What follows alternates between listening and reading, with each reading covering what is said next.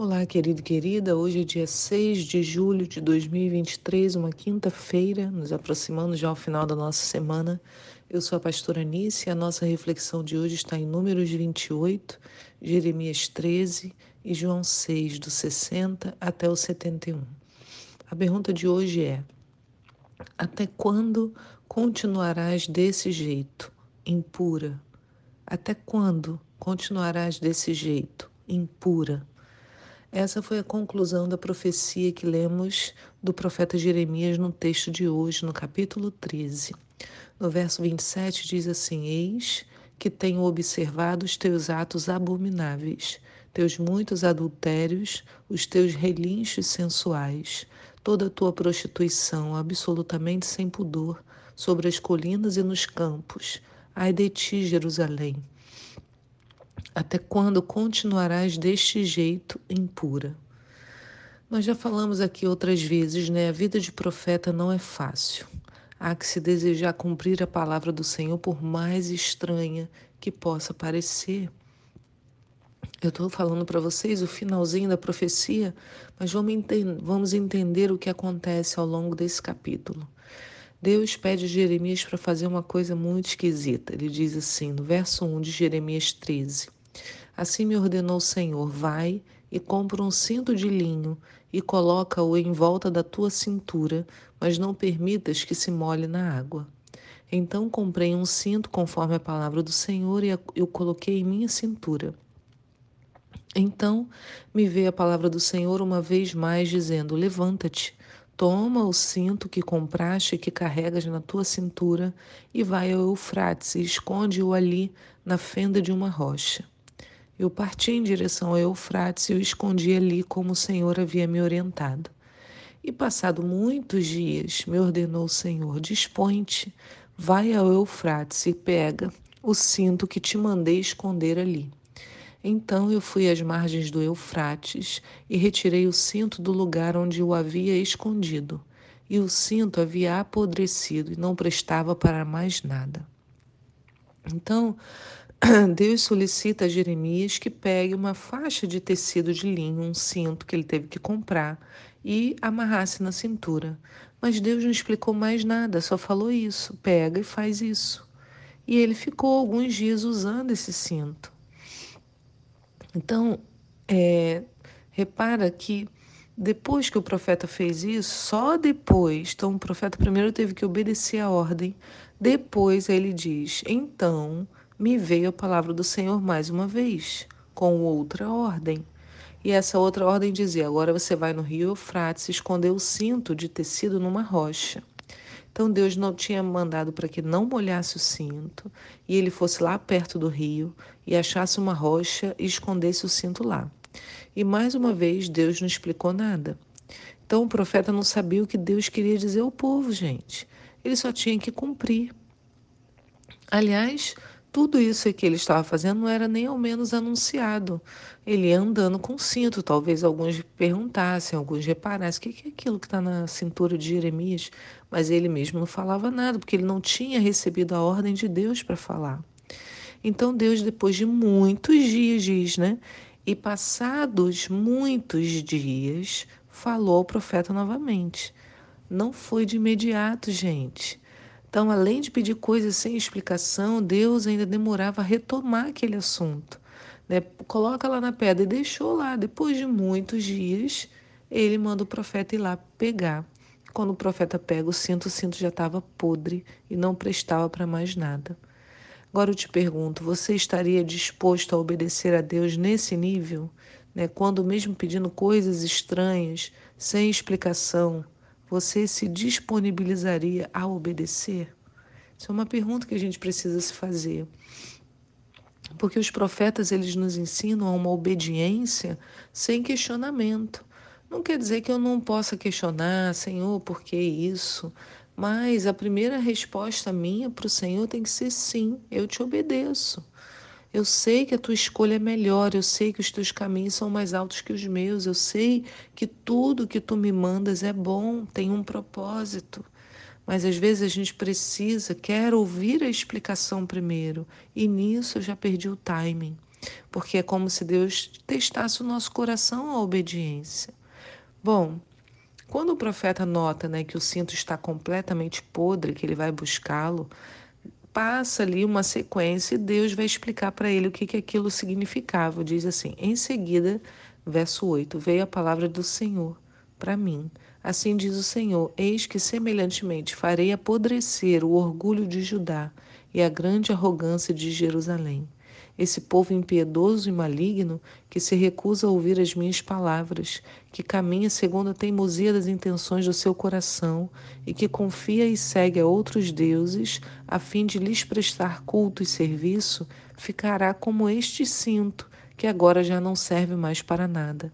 Pois assim como o cinto se apega à cintura do homem, assim eu fiz com que toda a casa de Israel e a casa de Judá se apegasse a mim declara o Senhor, a fim de que se constituíssem no meu povo, para meu renome, glória, honra e louvor.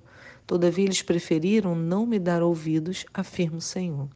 Então Deus estava utilizando algo físico, né, algo que pudesse ser visto e tocado, esse cinto, para explicar uma condição espiritual. O que ele está dizendo é que o povo era como esse cinto de linho que se prende à cintura de alguém. Eu sei que hoje não temos mais esse tipo de vestuário, mas você pode imaginar um cinto nosso, né? um cinto de couro. Então Deus havia colocado esse cinto na sua cintura, expressando que o próprio Deus havia colocado o povo da casa de Judá e da casa de Israel unidos a Ele. Era isso que o Senhor queria dizer. Né? Vocês, para mim, são como esse cinto, estariam na minha cintura mas vocês não quiseram. Eu coloquei vocês aqui para vocês manifestarem a glória, a honra e o louvor, mas vocês se corromperam. Como o cinto retirado da fenda do rio, vocês estão podres. São, é um povo mau, teimoso e arrogante. Né? Então, quando Deus está fazendo isso, Ele está provando, mostrando ao povo né, ali diante dos olhos, para que aquilo confrontasse o povo. Né? O Deus tinha um, um objetivo. E é interessante porque ele fala: não molhe o cinto, quer dizer, o povo não estava tá, longe das águas. E apenas depois de explicar tudo isso, Deus avisa para o profeta Jeremias que era a hora de falar com o povo. Aí ele diz no verso 12: Portanto, tu lhe comunicarás essa palavra. Assim diz o Senhor Deus de Israel. Então, de, primeiro o profeta executou todas as coisas em várias etapas, de formas diferentes. Depois o Senhor explicou ao profeta o que ele iria falar, e aí ele foi liberado para falar com o povo. Olha que dinâmica. Né? E tudo que vem depois do verso 12 é um anúncio da justiça e do juízo de Deus. Ele convoca o povo ao arrependimento para que abandonem as más práticas. No verso 15 diz: Sendo assim, escutai e prestai atenção, não sejais arrogantes e teimosos, porque o Senhor falou. Dai glória ao Senhor vosso Deus, antes que cheguem as trevas, e antes que vossos pés tropecem nos montes escuros, antes que, esperando vós a luz, ele a transforme na mais densa escuridão e a reduza a uma noite sem fim. Então Deus chama o povo a uma nova consciência, né? Ele clama: dai glória a Deus antes que, che é, que cheguem as trevas e vocês tropecem. Né? E de forma linda, Jesus também nos chama a essa mesma reflexão, lá em João 12. Não é o nosso texto de hoje, mas está no mesmo livro. Olha que interessante, no verso 35, os homens estavam questionando Jesus e Jesus fala para eles: Ainda por mais um pouco de tempo, a luz estará entre vós. Ele está falando sobre si, né? Caminhai enquanto tendes luz, para que as trevas não vos surpreendam, pois aquele que anda nas trevas não sabe para onde vai. Enquanto vós tendes a luz, crede na luz para vos tornardes filhos de Deus. Então o que, que Jesus está falando? Olha, enquanto eu estou aqui, olhe para mim, aprenda de mim. Por quê? Porque se você anda na luz, você sabe para onde vai. Jesus está dizendo: Eu tenho para você um caminho, ande na luz. E aí eu me lembrei de uma canção do S8, fala Olhar os lírios do campo, coloquei o link para você. Né? Fiquei ouvindo ela aqui enquanto escrevia o devocional, porque ele fala, é, ele no meio da letra tem exatamente esse texto, né? Andai enquanto tendes luz, para que as trevas não vos apanhem. Né? Então a gente tem que caminhar. O chamado aqui é claro: Deus não nos quer parados. Temos que caminhar dando glória, como Jeremias proclamou. Temos que caminhar também que seguindo em frente, enquanto temos luz em nós. E o que, que isso quer dizer? Né? Quer dizer que há uma grande chance de perdermos a luz que há em nós se nos permitirmos parar na caminhada. Parados podemos apodrecer, como foi o cinto de linho lá escondido na rocha. Ele estava próximo das águas, mas não vivia por elas. Não se expunha à água e nem ao sol da justiça, e por isso pereceu. Né? Que não seja assim conosco, que sejamos esse cinto atado à cintura de Jesus, expostos sempre a Ele e à Sua vontade, deixando toda a contaminação e impureza caminhando. No texto de hoje, de João 6,60, Jesus diz, né? É, os discípulos falam para Jesus: Ai, Jesus, isso é muito duro. Jesus falando do tempo de juízo, né, que Ele é a luz, que Ele é o alimento. Quem pode compreender essa palavra? E aí diz no verso 61 que quando Jesus percebeu no seu íntimo que os seus discípulos estavam murmurando por causa de suas palavras, inquiriu-os: Isso vos escandaliza? O que acontecerá quando vires o filho do homem ascender para o lugar onde estava antes? É o Espírito quem dá vida.